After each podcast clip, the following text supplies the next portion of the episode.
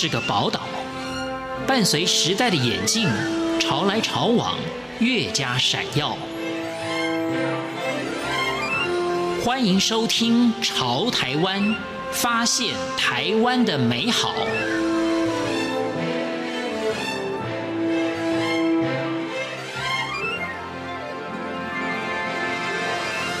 听众朋友，大家好。欢迎收听今天的《潮台湾》，我是闲琴许慧珍，教育部阅读使怀者奖、天下杂志阅读典范教师得主，也曾经应香港学校图书馆主任以及新加坡教育部的邀请，赴香港、新加坡担任阅读培训讲师。目前是花莲明义国小的教师以及阅读推动教师。花莲县星象绘本馆的馆长，以及花莲县文化局青少年读书会阅读者联盟的指导老师。今天潮台湾节目，徐慧珍老师将分享她的阅读人生。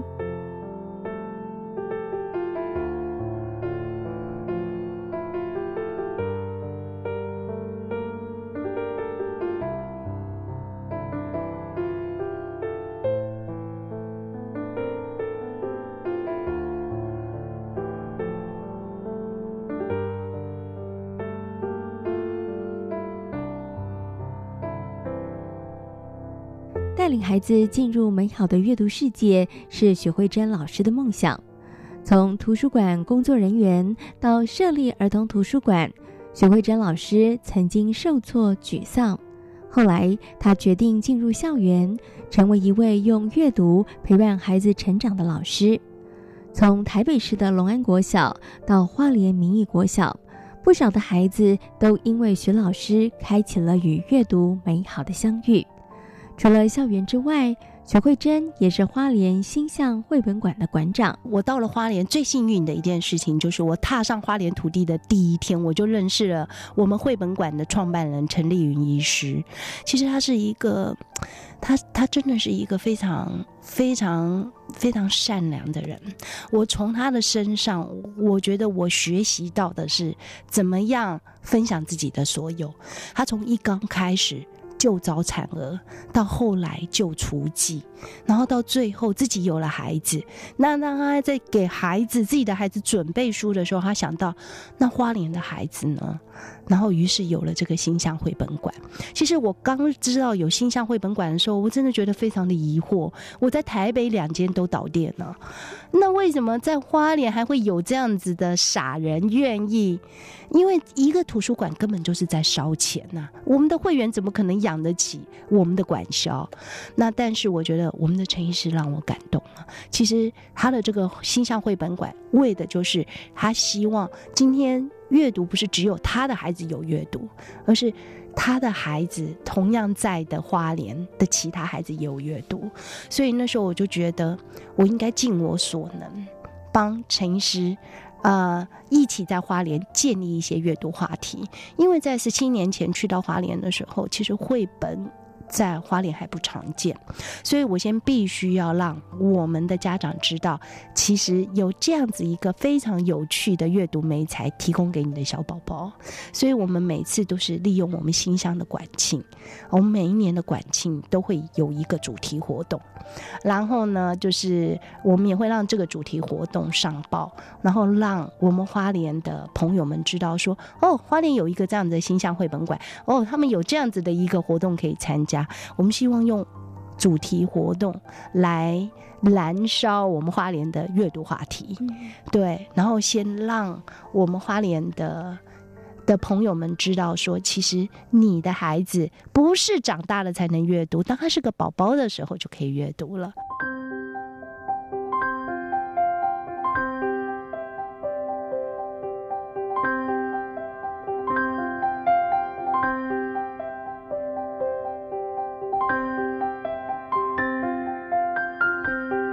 金象绘本馆每一年馆庆经由不同的活动，让花莲在地的家长与孩子们亲近阅读，而别出心裁的创意活动，让大小朋友同欢之外，更启动了阅读的雷达。阅读世界通啊，那我们就是列出五大洲。呃，然后五大洲的地图上面各有一些，就是我们图书馆的绘本，你随便，你就是五大洲，每一周呢，你都完成三本书的阅读，你就是完成你的阅读任务。对，我们就是让孩子知道，其实阅读不是只有台湾的故事哦，五大洲，然后就让小孩子去阅读，阅读世界通，然后还有就是各行各业全民拼阅读，哎，我们就是各行各业，然后你可以去找。那个行业有关的、有关的绘本，嗯、就是我们会发动一些主题，然后在管庆活动里面，嗯、比方说在阅读世界通里面，我们就邀请五大洲的代表人物都来跟小朋友见面。那你知道最难的是哪个地方吗？非洲。所以呢，我们是想很久，我就想，那不然木乃伊好了，至少也 OK 啊。对、啊，把绷带这样子缠一缠，你 就是木乃伊，这是来自非洲的代表。所以其实，在那个创意里面，小朋友看的也很开心。那澳洲怎么办？那我们后来就是，呃。找出一个小朋友扮演牧羊人，两个小宝宝当羊爬出来。因为澳洲它有很广大的羊群，是，啊对，就是我们大家也在发想这个活动，然后就是在每一次主题活动之后，我们会有个 ending，然后那个 ending 的活动其实是小朋友最期待，然后用这样子的方式先去经营我们的年度阅读话题。那当然，我们更希望的是他们要进图书馆来借书，所以我们所有的。活动最后一定要跟书回到书上，回到书上，你必须要阅读啊！阅读世界通，你去借跟世界这个主题有关的书。那各行各业你就去借这个主题有关的书。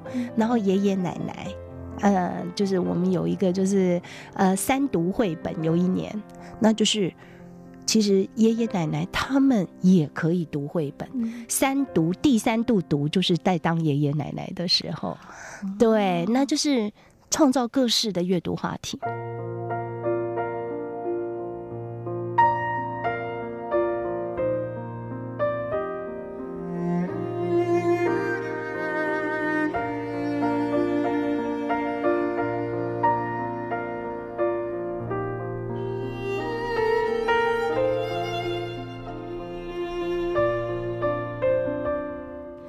阅读者联盟是许慧珍老师针对国中生成立的粉丝团。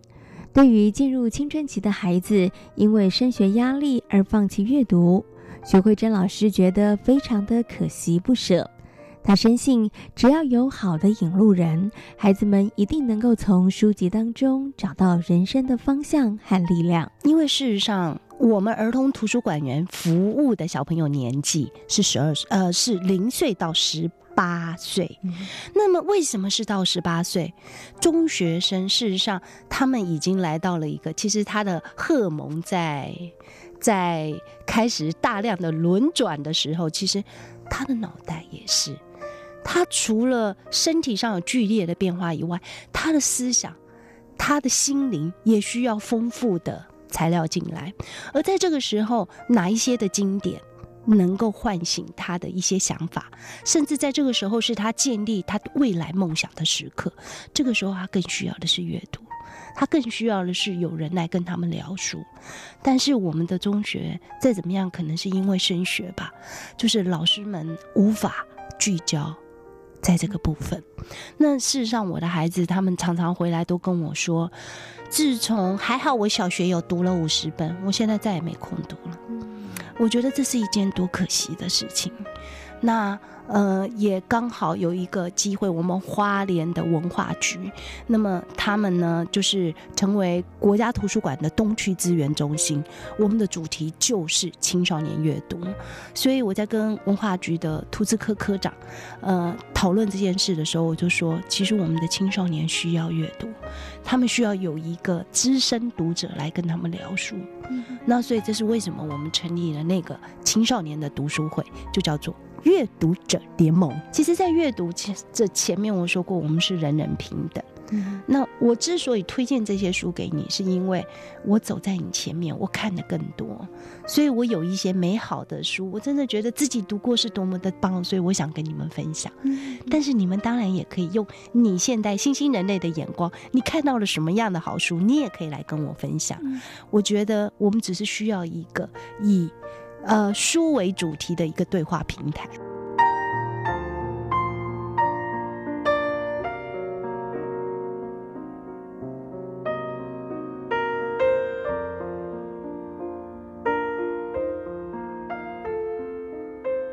如何让正值青春叛逆期的青少年在沉重的升学压力下愿意阅读并不是一件容易的事。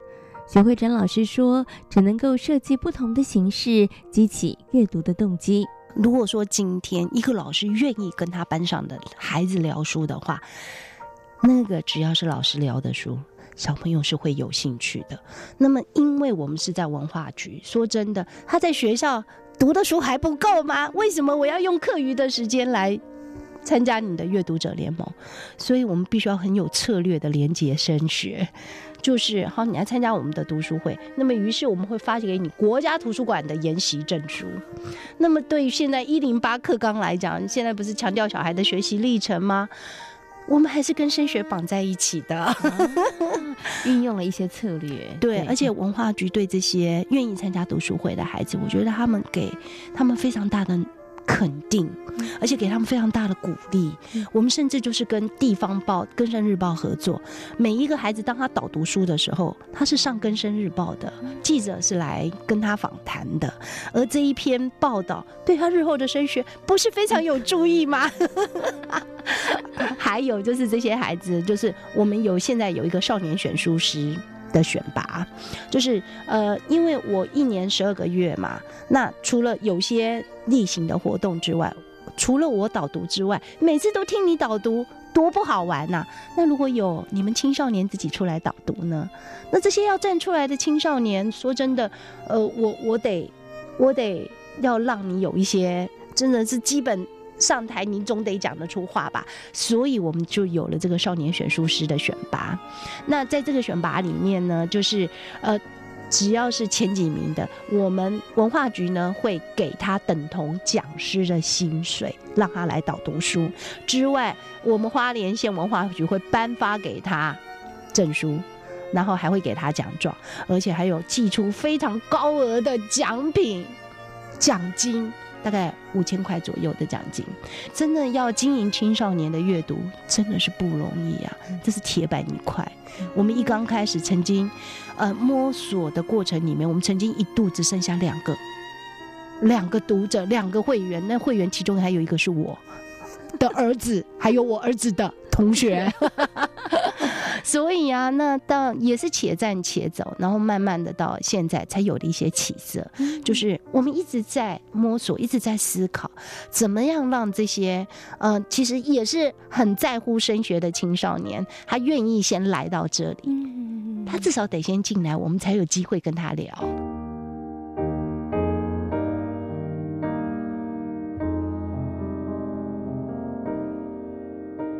推动阅读三十年的许慧珍老师，从说服家长到跟三 C 产品抢学生，面对不同世代的孩子有不同的挑战，但唯一不变的是坚持的原则。现在来推动阅读的话，其实我觉得从以前到现在。其实都是一个坚持，嗯，你就是坚持这件事情必须要发生，嗯。那么其实小孩子他们也是挺长眼的，一刚开始他们可能会觉得哦好烦哦，特别是没有阅读习惯的孩子。其实人家常常说快乐阅读、快乐学习，其实我觉得。基本上学习没有快乐这回事，因为我觉得今天所谓的快乐学习，你必须要从学习里面先付出你的努力，嗯、然后在学习里面得到成就，嗯、于是你才有可能得到那份快乐，然后再继续想投入。对、嗯，那如果说你一开始你坚持的就是我很开心，呃，我这个没兴趣啊，那个不想，我就换条路。我觉得这样子你永远拿不到学习的成果。阅读也是一样，嗯、特别是文字书的阅读，它不。等同绘本啊，绘、本事实上一本书可能五分钟、十分钟你就读完了，而且还有这么好看的图。嗯、但是文字书你就是要一个字一个字的跟它 PK，嗯，一个字一个字的把它读到脑袋里去。今天来到潮台湾，跟大家分享的是教育部阅读史怀哲奖的得主许慧珍老师。感谢大家今天的收听，我们下回空中再会。